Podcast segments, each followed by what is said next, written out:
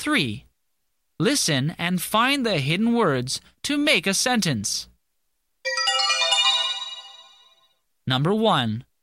Ouch! I hurt my mouth. Number 2. I saw a huge cat in the round house. Number 3.